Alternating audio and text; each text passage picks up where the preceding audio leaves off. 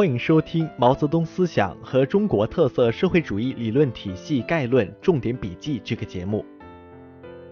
首先，我们来看前言部分。马克思主义的科学内涵。马克思主义是关于自然界、人类社会、人类思维发展的一般规律的理论体系。那么，马克思主义中国化的科学内涵又是什么呢？第一，把马克思主义基本原理同中国具体实际和时代特征结合起来，运用马克思主义的立场、观点、方法，研究和解决中国革命、建设、改革中的实际问题，也就是我们常说的理论指导实践。第二，总结和提炼中国革命、建设、改革的实践经验，从而认识和掌握客观规律，为马克思主义的理论宝库增添新的内容。这便是实践上升到理论。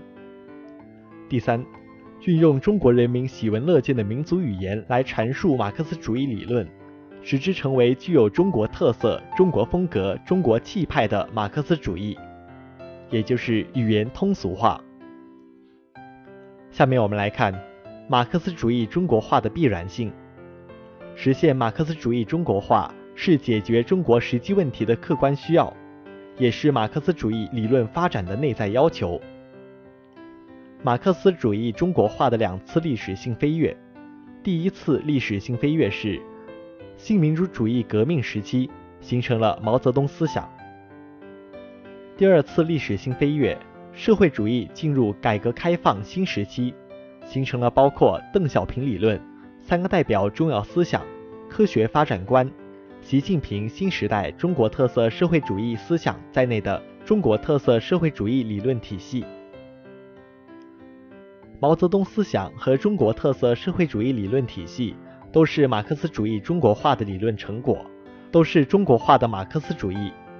他们极大丰富和发展了马克思主义，不断开辟了马克思主义在中国发展的新境界。他们同马克思列宁主义一起。是中国共产党长期坚持的指导思想和全国各族人民团结奋斗的共同思想基础。